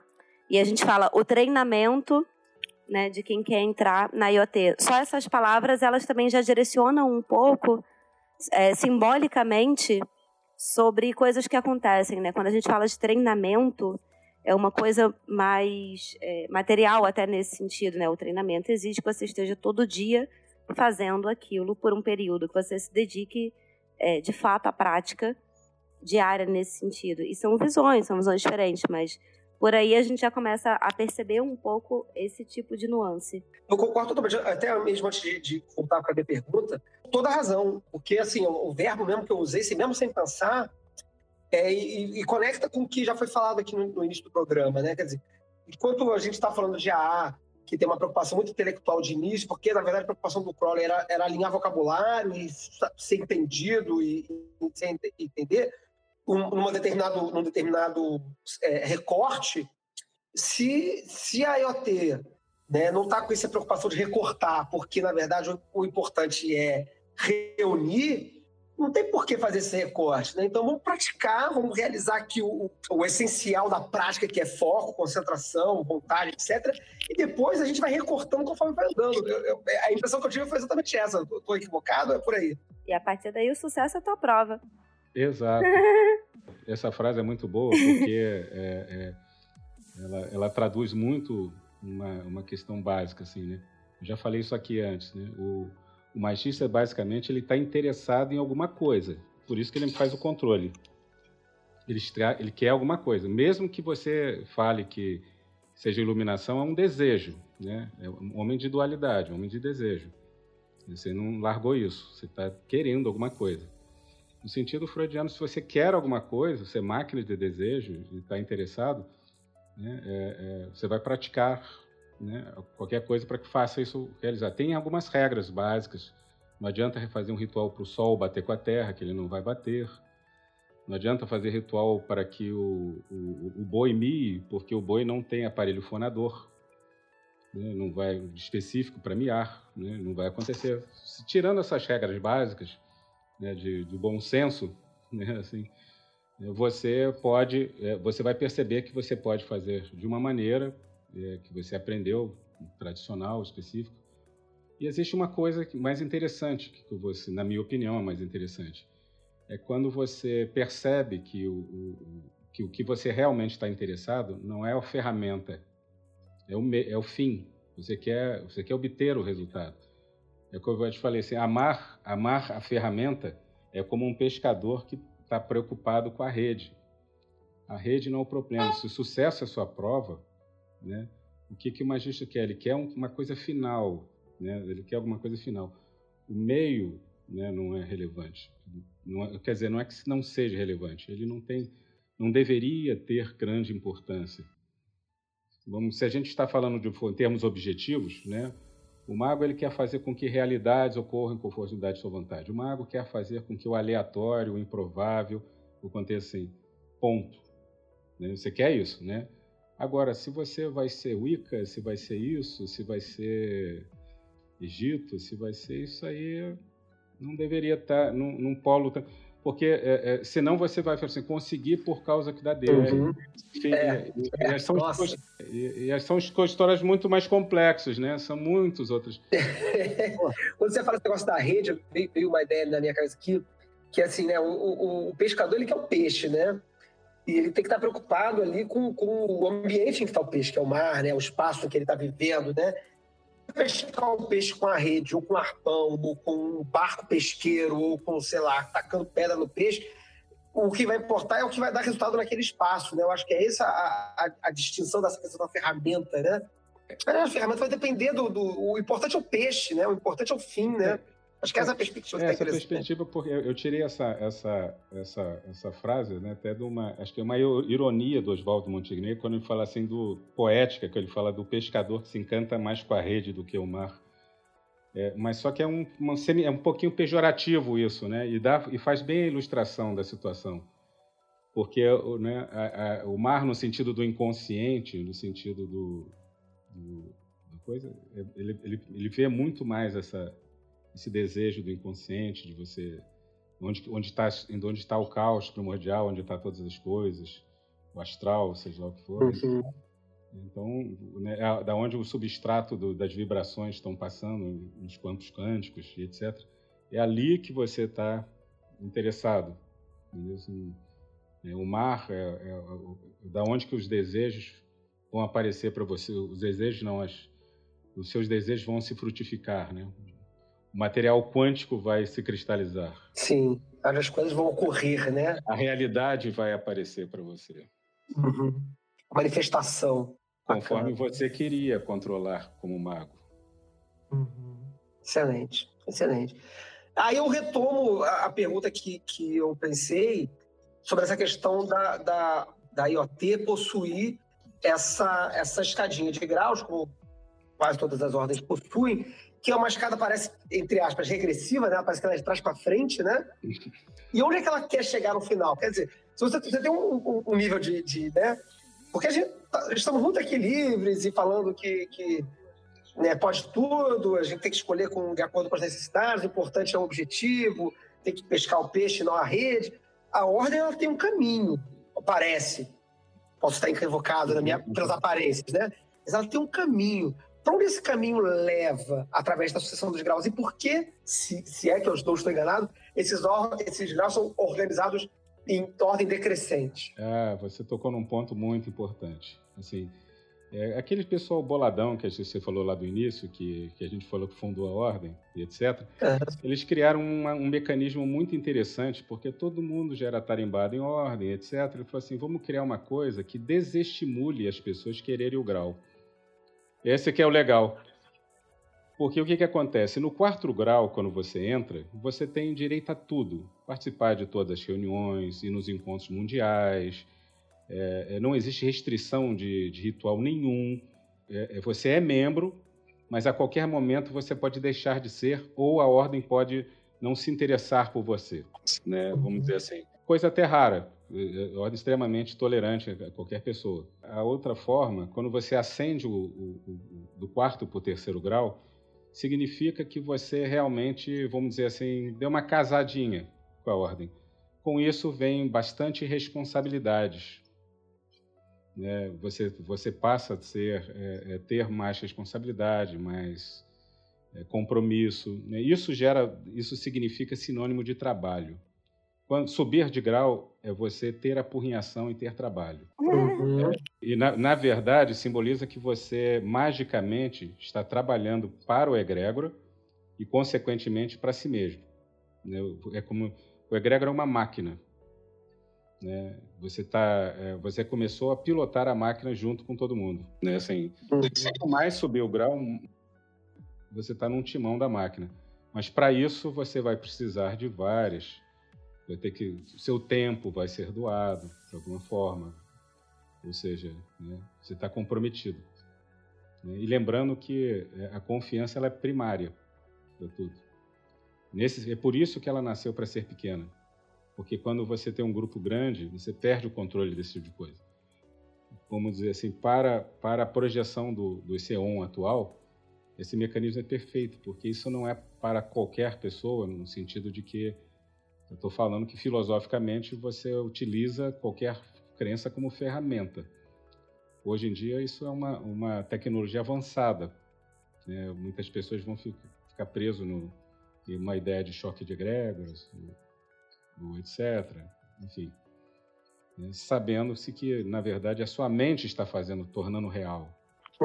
É, assim como Raquel perguntou a questão, né, que é super interessante, quem está pesquisando, se quer entrar numa ordem ou não, quais são as diferenças e tal. Essa questão dos graus na IoT eu acho super interessante porque ela é, ela é até de, entre aspas, muito pouco atrativa, num sentido de que a subida de grau ela não significa que você é iluminado, ela significa uma, um entrosamento maior com aquele grupo e com aquele trabalho que está sendo feito, logo mais responsabilidade. Então, não, não há uma comparação é, que se possa fazer do tipo, ah, não, mas eu sou o nível tal, logo eu já atingi isso ou aquilo né, na minha caminhada espiritual, e isso já descarta um tanto desse ego que a gente vem aí lutando para né, conscientemente tentar entender melhor qual é o papel na nossa vida, enfim. E, e essa estrutura de grau, para mim, é muito interessante porque faz justamente essa outra designação. Né? É uma designação que, é, é claro que uma coisa fica implícita na outra, se você é um, é um grau altíssimo e está ali num nível de responsabilidade, assume-se que você tem uma prática mágica mais desenvolvida ou qualquer coisa do tipo, mas ela não é esse um para um de tipo o grau tal significa que você já está no 90% do caminho da iluminação, sabe? Ou determinados poderes, etc. Exato, porque isso não existe, né? Então a gente não pode segmentar dessa forma. Para mim, pelo menos, foi uma das coisas que, que também me atraiu e que eu acho uma forma interessante de se organizar. Porque justamente o que repele nesse sentido, né, entre muitas aspas, é o que vai pôr à prova também qual, qual que é o desejo real por trás daquilo se é você apresentar um grau que seja para mostrar que você está mais iluminado do que quem tá, quem não está ou quem está abaixo, ou se é uma dedicação que você sente organicamente por, por um trabalho, ou por um tipo de trabalho. É, adicionando o que você falou, eu acho que é, quando você. O, o, o, grau, de certa forma, indica uma habilidade mágica. Claro. Só que é uma, é uma, uma habilidade mágica que, por exemplo, assim, é, é uma coisa que eu costumo falar para as pessoas. Beleza, você conseguiu fazer o tapete voar? Pronto, agora vamos. Aproveita esse tapete, põe todo mundo dentro e vamos fazer um tour. Porque senão não tem utilidade para gente, entendeu? Assim, ah, você aprendeu a soltar bola de fogo? Pô, vamos acender uma fogueira aqui para gente entendeu assim né porque né, se você se você fez isso vamos fazer dessa aqui para gente entendeu assim e de certa forma quando você é, é, é, começa a cooperar com a máquina vamos dizer assim né, do da IoT automaticamente é, é, você também se vê em outras condições diferentes né? a habilidade de alguém estar tá dentro de uma coisa fazendo uma coisa acontecer né Fazendo uma coisa realizar é uma coisa mágica. Só que no caso, o grau é uma realização mágica dentro do egrégor. Como se fosse assim, né? Você, é, para fazer essa gravação aqui, você teve que gastar bastante tempo, conhecimento específico para alimentar alguma estrutura específica, né? Assim, isso já denota que você tem né, é, alguma habilidade de fazer alguma coisa acontecer e dar continuidade. Essa é uma habilidade clara, mágica que você tem, por exemplo. É, eu, eu, eu, gosto muito das pessoas que estão né, é, por trás dos bastidores fazendo a coisa funcionar. Entendeu?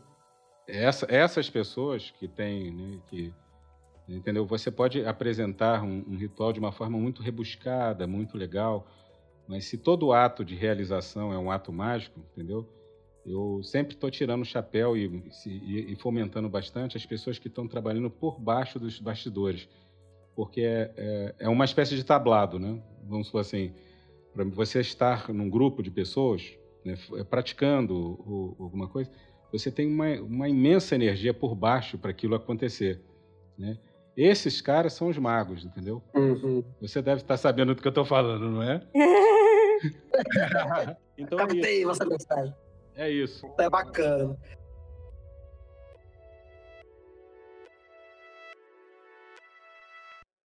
The ordeals thou shalt oversee thyself, save only the blind ones.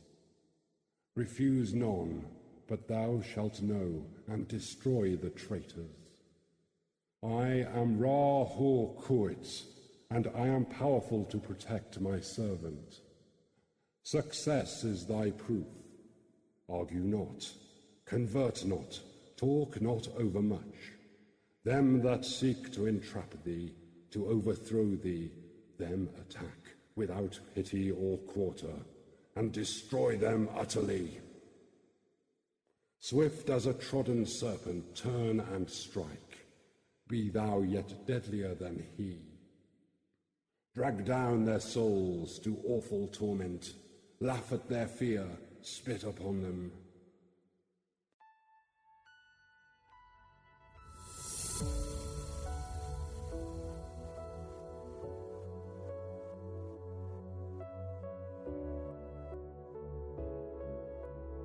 Então, outra pergunta que eu queria fazer, na verdade, eu acho que tem um pouco a ver com isso, porque ela vai conectar, eu acho, dos meus achismos todos aqui sobre, sobre o assunto, é, buscando lá no, no, no, na questão do aumento consciencial, eu, eu, não sei, e também até com essa questão da evolução do trabalho mágico dentro da IoT, eu, a pergunta é se tem a ver, porque eu li aqui, é, é, eu já tinha ouvido falar, eu acho que o Vinícius é, é, falou disso é, em algum em vídeo, também o Vinícius Ferreira, lá da Penumbra, né? mas sobre a questão dos circuitos de consciência. Né? E aqui a gente, é, no, no, no Pandemônio, no Caustopia, ele apresenta aqui uma série de circuitos de consciência que parecem progressivos, né? E eu queria saber um pouquinho mais sobre isso. Como é que isso funciona? Que ideia é essa de circuito de consciência? Onde é que isso leva a gente? O que é esse conceito? É, na, na verdade, é, é, Robert Hunt Wilson, Timothy Lewis, eles criaram, né, é, por sinal, membros da ordem do passado, etc. É um conceito é, psicológico, fisiológico muito interessante na estrutura mágica de você simplesmente um mapeamento do mesmo jeito que a cabala é um mapeamento, um tipo de mapeamento específico. Se eu não salvo engano até o, o, o quinto, o primeiro circuito é um circuito primário, né, que só sexo e, Na verdade, diversas culturas e diversas coisas se prendem a esse, acho que do 1 ao 5 né, circuito. Eu, eu não me lembro do, no Caustopia, ele faz menção desses circuitos, mas, mas talvez a pessoa tenha que ter uma, uma, uma leitura anterior do, do Robert Anton Wilson, né? Mas é um mapeamento. Mas, por exemplo, a IoT especificamente, ela não tem isso, por exemplo. Ela não tem um, um, um, por isso que talvez seja uma, muito difícil de, de você estar tá entendendo, né? Mas a IoT ela não tem um, livro básico, uma regra básica, não opera dentro dos oito circuitos necessariamente. Um caminho das pedras nesse ela sentido, né? Isso. Tipo, você não você não chega com um mapa recebido, a partir daqui você vai ter que fazer esse, esse, essa atividade para atingir tal. Na verdade, é, é abraçar que está aberto. É, isso que você, por exemplo, é, é, mais um, é mais um paradigma. Eu, por exemplo, posso criar um paradigma novo, por exemplo. Posso chegar e falar para você agora, vou te criar uma, um paradigma de, psicológico. O coração, ele é um, uma estrutura fisiológica que é, gera mais eletricidade que o cérebro. Muito mais eletricidade que o cérebro. É um centro que está ligado com a crença. Né? Tipo, muitas pessoas quando vão andar assim, é, é, coloca, eu acredito, você põe a mão no coração. É assim, então, quando uma, um mago ele deseja alguma coisa, ele cria uma ideia de como ele vai fazer e de alguma maneira você tem que é, é, criar uma crença positiva sobre aquilo ali. Né? Seja como você, quando você está baixando os planos, por exemplo, você cria um ritual. Quanto mais ele estiver envolvido de emoções né, específicas, é por isso que o, o incenso, as cores, etc., são feitos para você mesmo se influenciar psicologicamente. Você é um vetor de consciência que você faz, vai fazer a diferença acontecer ou não. Você é a referência. Né? Assim, então, quando você está imbuído dessa, nessa situação de, de, nas emoções, você, como diz, como diz em algum lugar, né, é no coração que o mundo quântico faz a cristalização do sistema acontecer. Você vai fazendo, a, a crenças e emoções vão fazendo com que o universo responda vibracionalmente para você. Né. Quanto mais você estiver é, envolvido né, emocionalmente com algum controle, né, a chance de acontecer alguma coisa, uma, uma, um resultante será maior. Coincidentemente, é um chakra que está, o coração é um chakra que está no meio dos. Né, intermedia um centro grosseiramente intelectual, psíquico, um tempo físico. Né? O coração, ele é um. Quando eu falo coração, lê-se emoções. Um coração simbólico, né? É, lê-se emoções. Eu acabei de criar uma, uma estrutura só para o seu entendimento, por que a crença ela pode ser utilizada como uma ferramenta que você usa e joga fora. É, por exemplo, assim, é, eu vou fazer um ritual de Marte, por exemplo, né, o que, que, é necessário? Cores universais que você vê na Cabala. Está em Gebra? Vermelho, beleza.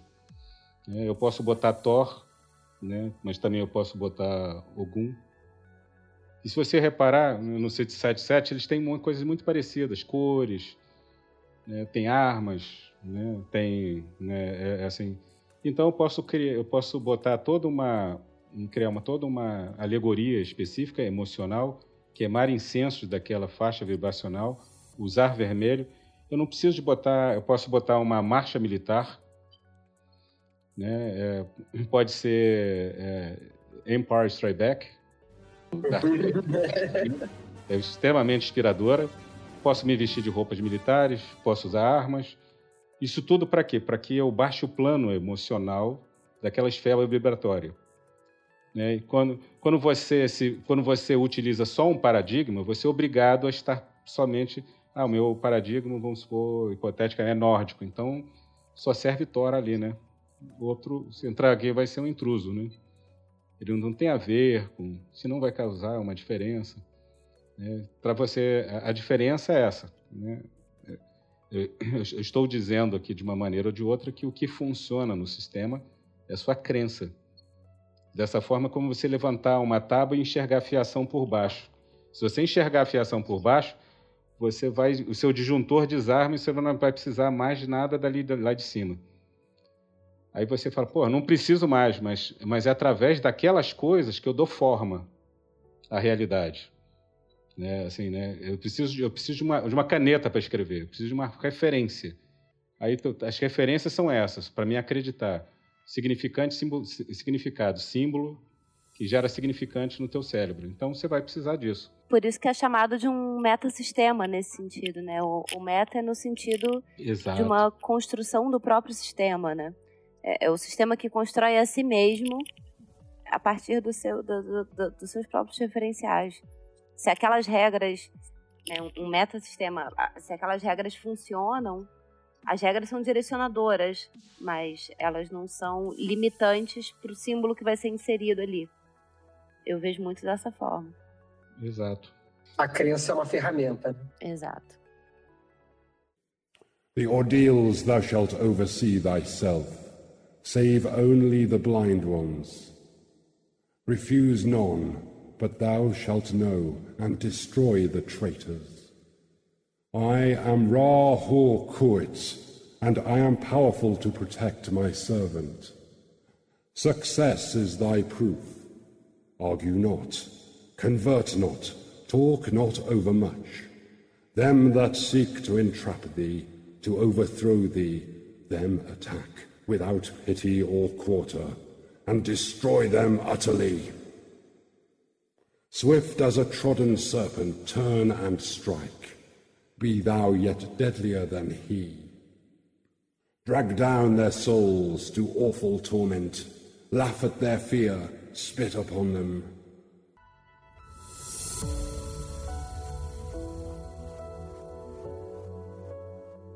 E, bom, a crença, eu acho que a gente tem bem mapeado.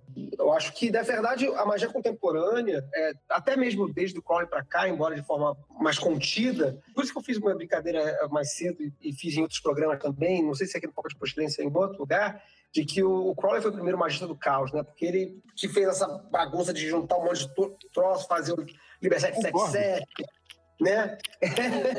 Concordo. Linkar tudo. Aí, aí tem um apoiador do Eurico, do Crowley foi o primeiro magista do caos.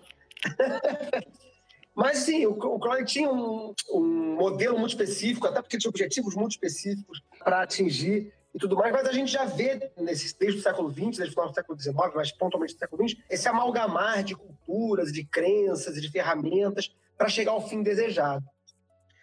E isso eu acho que a gente consegue entender bem. Mas uma outra coisa que a gente também vê surgindo no Crowley, mas que é foco de talvez tabu, é a ideia do êxtase. Porque o êxtase ele não é uma novidade mágica. Na verdade, o êxtase ele sempre esteve, eu acho, a ideia de êxtase sempre esteve dentro da ideia de magia cerimonial.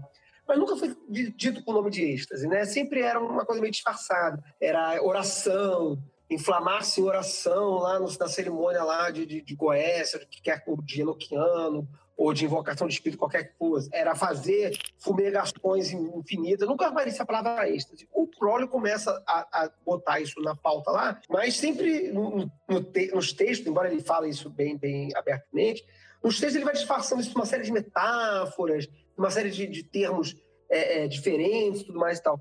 Mas eu acho que, me parece que no cenário da IoT, ou no cenário que, no qual a IoT se, se inscreve, no, no, no cenário no qual a IoT se propõe, a palavra êxtase ganha assim uma dimensão de, de, de primeiro de primeiro plano.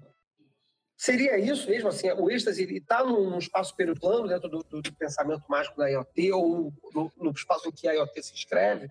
Eu não vejo dessa maneira, assim, né? Uhum. Eu faço até referência do, do, do livro magia e êxtase, né? É porque no caso, né, do não sei se, se responde a sua pergunta, o êxtase ele está ligado à sua gratificação é, é, primária que você tem de todas as coisas. Acho que no mundo mágico, voltando àquele velho tema que a gente estava falando, é, de alguma maneira você está interessado em algum ponto final que vai te trazer uma gratificação, né? Assim, né? Tipo, essa gratificação de alguma maneira é alegria. A gente está o tempo todo desejando né, para conseguindo alguma coisa e gerando novos desejos infinitamente. Né? Assim, essa é até um, um lema da nossa prisão, né, que a gente está assim, né? O êxtase me lembra muito essa ideia da gratificação específica. E nesse sentido, mesmo quando o mágico, o mago busca alguma coisa, quando você está querendo, tô querendo uma, uma elevação consciencial, ele está querendo melhorar uma condição atual mesmo que incomoda. quero melhorar isso aqui. Né? Se tivesse bom, você ficava. Né? Ou então você tem uma expectativa intelectual de que alguma coisa será melhor lá. Né? Você desconhece se melhora a consciencial, ela está ali, em algum lugar abstrato. Mas é, é, é. magia é uma coisa muito, é muito engraçada. Né? O, o, o, pai de santo que, que vai te dizer sempre isso. Né? É sempre mulher, dinheiro e saúde. Isso fica ali apitando. Assim, né? Poucas pessoas estão interessadas. Ah, eu quero realmente conseguir alguma coisa um pouco acima disso. E esse acima disso é, são condições abstratas, são experiências místicas muito privadas. O êxtase é um, é um tipo de método também? É, é uma rede? Assim como a crença? Não, o êxtase não é que é uma rede, né? O êxtase, o êxtase é um fim. Você falou, colocou bem. O êxtase é um peixe. É, tá aí. o peixe do mar. Brilhante, Flávio. É, eu até, eu até seria mais abstrata na questão do pescador e do peixe, porque o objetivo final não é nem o peixe, é se alimentar. Olha aí, olha, muito boa, boa, Mari. o objetivo do, do pescador não é se alimentar, não é o peixe. Olha o êxtase aí, olha o êxtase aí. Mas é se alimentar. Olha o êxtase na boca. Ele quer preencher aquela necessidade que ele está tendo, enfim, né? Que a gente chama de biológica, mas que a gente já chegou nessa conclusão de que o mental e o, e o corporal, o físico, não tem uma diferenciação, mas ele quer se alimentar de algo. O que ele conhece no referencial dele, na cultura dele, é o peixe. Então ele vai em busca do peixe. E ele busca algumas ferramentas para isso, né? Excelente. Flávio, você vai gostar muito do você vai gostar muito do livro que vai acontecer no futuro, que é o Life Force, que é força vital, força da vida. É um livro só completamente de respiração e controle. Olha.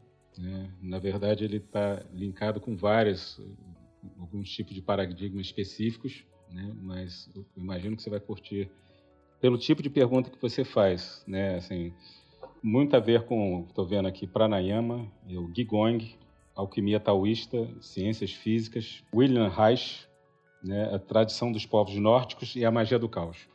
Tudo isso somente focado em respiração e controle. Olha, muito bom. Está aí lançado em inglês, está sendo traduzido, não, é isso? Não, ele está sendo traduzido.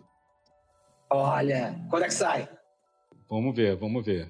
Isso aí é, é aquele o, o, trabalho, é aquele trabalho que você sabe que dá, né? É, é, é, pois é. Inclusive, aproveitando o Caustopia, a gente vai botar link no post para a lojinha virtual que dá para comprar, já que a gente comentou sobre o livro, né? Só para especificar isso. O, o link vai estar tá certinho, a gente distribui para a galera, porque é um conteúdo incrível. O meu tá aqui todo sublinhado. E eu vou botar também os links que vocês falaram aí, que tá tudo da IoT da internet, vou botar link de tudo também no post, e vai, vocês vão receber bombardeio de gente. Vou ter que dar Nossa. problema para resolver. Ou não, sei lá. Cara, muito legal. O pipeline aqui vai estar tá ótimo. Você quer, quer fazer alguma pergunta aí, Mar? Tá querendo fazer alguma. trazer falar, falar alguma coisa, fazer alguma coisa? Não, acho que. A gente já tá chegando no nosso tempo limite aqui, daqui a pouco o seu pai vai começar a perguntar pra gente o que, que a gente tá fazendo. Ah. Ou seja, nós a gente vai começar a caminhar para o encerramento, porque a gente tem que fazer o outro programa. Não, eu acho que isso, né? O, o, o programa fala um pouco da IoT, mas ele, de certa forma, é, acaba dando uma visão disso de magia do caos, apesar do termo, né? A gente já ter discutido, mas de que é, um paradigma não é a verdade verdadeira, né? Eu vejo muito como um, um bolo, digamos assim, você cozinhou um bolo, se você ou uma pizza.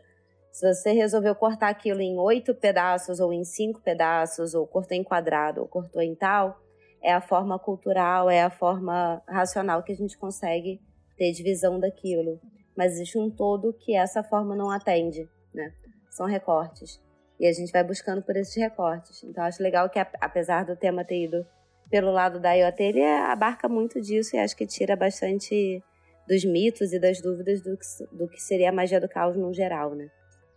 Que não, é, que não é só o que a gente vê na internet nesse sentido. É muito comum, e tem gente trabalhando bacana aí, pessoal do Vortex tem, tem feito um trabalho nesse sentido, mas é ainda uma ideia um pouco comum de que magia do caos é uma bagunça, né? É, pode qualquer coisa, né? faz aí qualquer negócio que está valendo, você, você vai fazer oração para xícara de café e vai funcionar.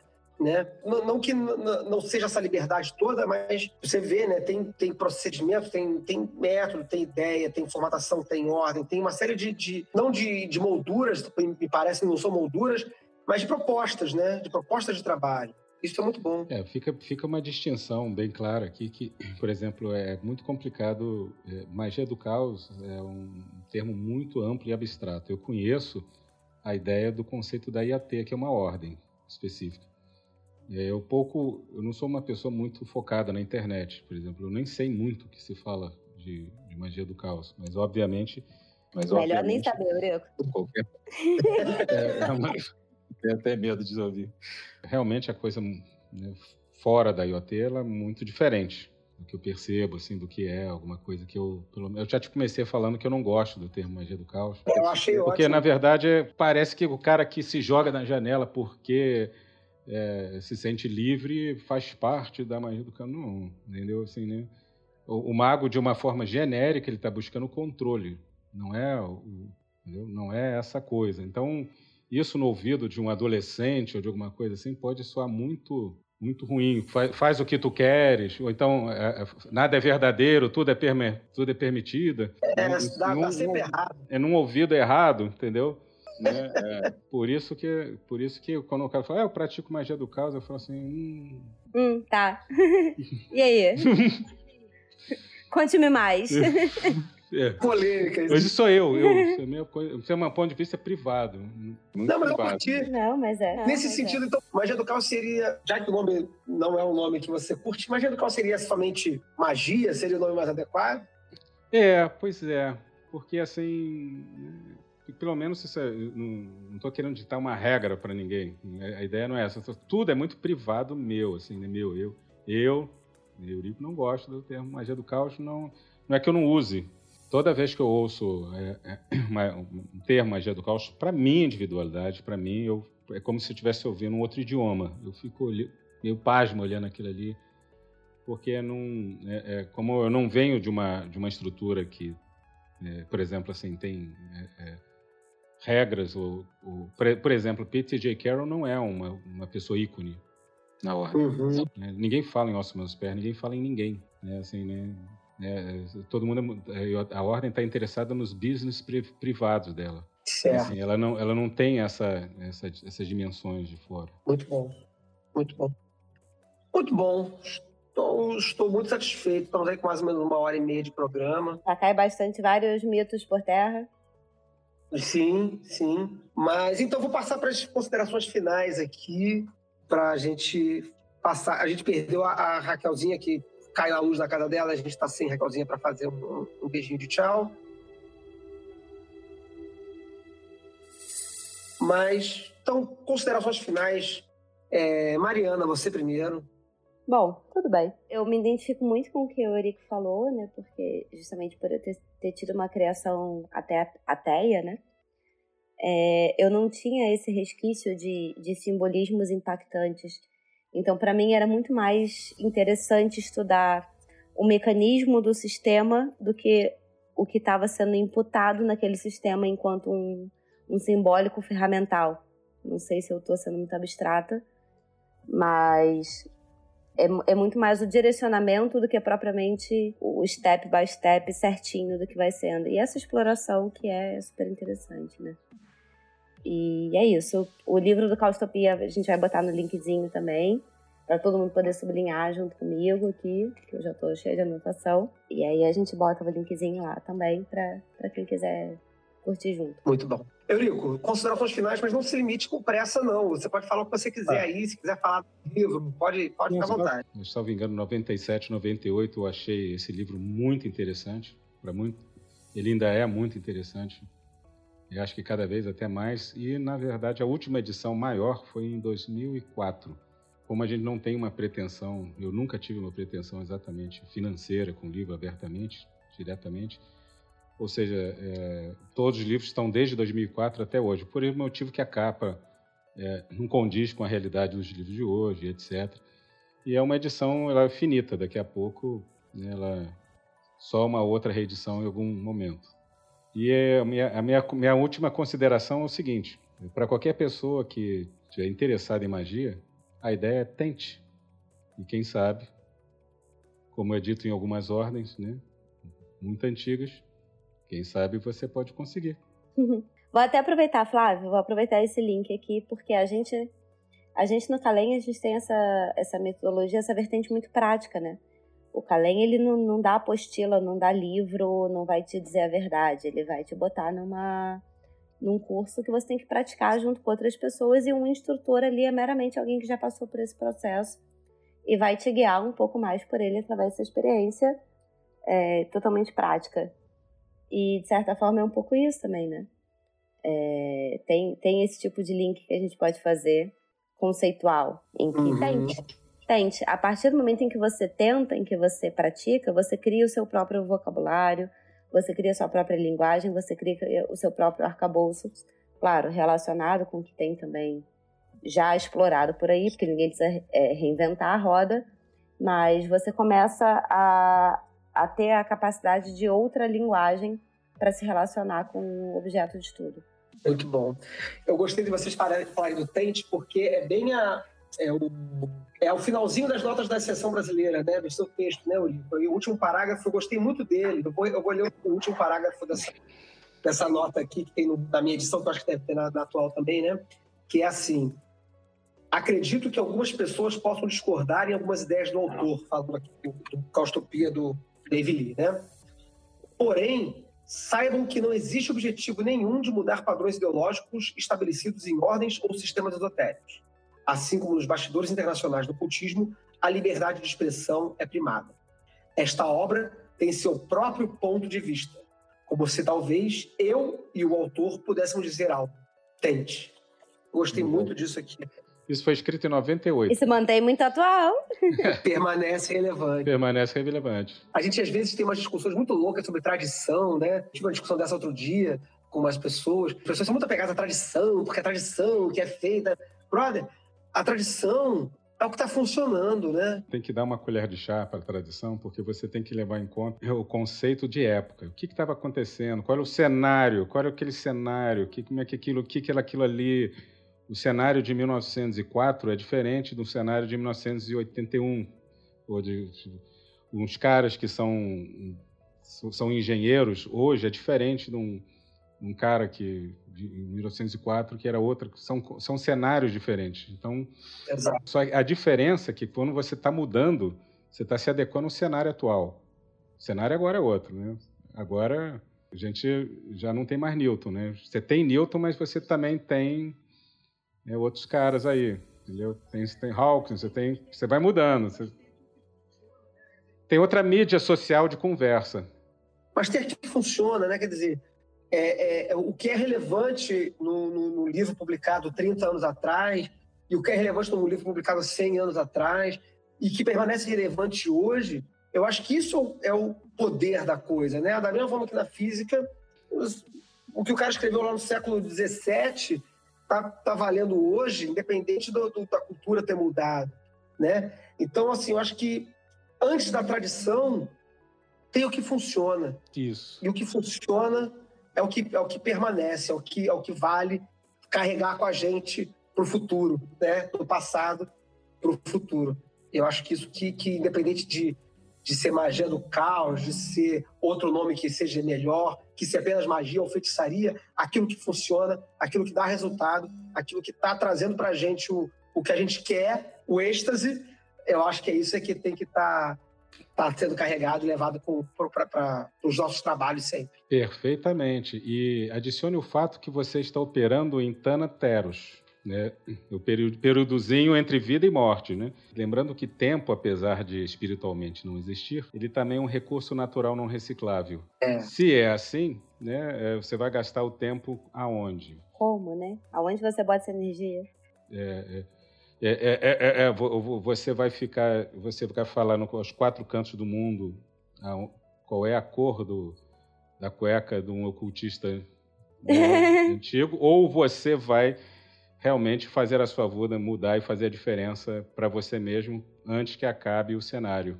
Né, já que o sucesso é sua prova, né? É, e que para mim isso tem tudo a ver até se a gente pega pela visão tradicionalista, entre aspas, né? Quando Crowley diz que todo homem, toda mulher é uma estrela, as pessoas vão seguir o que ele tá dizendo de estrela, quando ele na verdade está dizendo, galera, vai buscar aí a tua própria estrela, sabe? Vai fazer o de vocês. Eu fiz o meu, esse deu muito certo para mim. Agora, a partir daqui, se vocês quiserem usar esse mapa para explorar o que é de vocês, beleza né? É, é, é uma base de, de início, é uma base de criação, mas a partir daí cada um tem que buscar o teu. Eu vejo muito dessa forma. Muito bom, excelente. Gente, muito obrigado. Foi ótimo. Eu, eu espero ter o Eurico novamente conosco aqui para a gente conversar sobre outras coisas, falar de, de repente, assuntos mais técnicos, ou falar mais de, de teoria, ou falar de outros assuntos. Nem tudo é uma coisa só. Nós temos um mundo inteiro de, de magia e esoterismo contemporâneo para conversar. Espero que a gente volte a gravar juntos e fico muito feliz aqui de ter conseguido receber alguém Daí eu tenho, enfim, é, ter recebido alguém né, e ter conversado bastante, ter tirado minhas dúvidas. Espero que tenha, o pessoal tenha curtido também aí os seus headphones. Obrigado a vocês a oportunidade e eu que agradeço. Então é isso, gente. Muito obrigado. Um abraço a todos e 93. 93. 156. 23.